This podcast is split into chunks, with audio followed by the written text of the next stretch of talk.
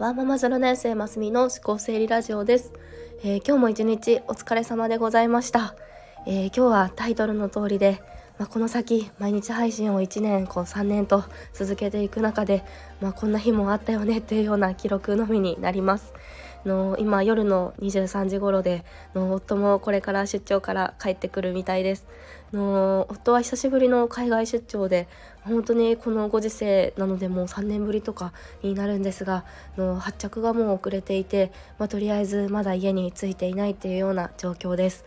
えー、そして私も今39度を超えていて、まあ、一昨日とかもあの実はそれぐらい上がっていたんですがあの今日は本当に何かを話すっていうような記録がなくてあのこんな日もあったよねっていうようなこう記録になります。のコメントも本当にありがとうございます。の今日までのコメントは明日ちゃんと返させてください。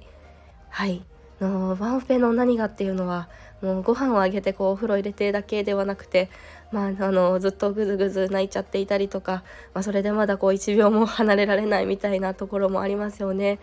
あのまあ、でも今日はあの雨が降っていてで保育園のこう帰り道にあのこうやっと自分で歩き始めたくらいの男の子がいたんですけれどのそれでカッパを着ててでなんかそのカッパからこうほっぺがぷくっとこう飛び出していたりしてちょっとそれだけでも癒された一日でした。はい。もうあの何話してるんだろうっていうような感じになってきたので今日はこの辺で終わりにしたいなと思います。のなんと明日は毎日配信100回目になるんですね。のいつも本当にありがとうございます。のいつも通りにあの明日は放送できたらいいなと思います、えー、それではまた明日お会いしましょう。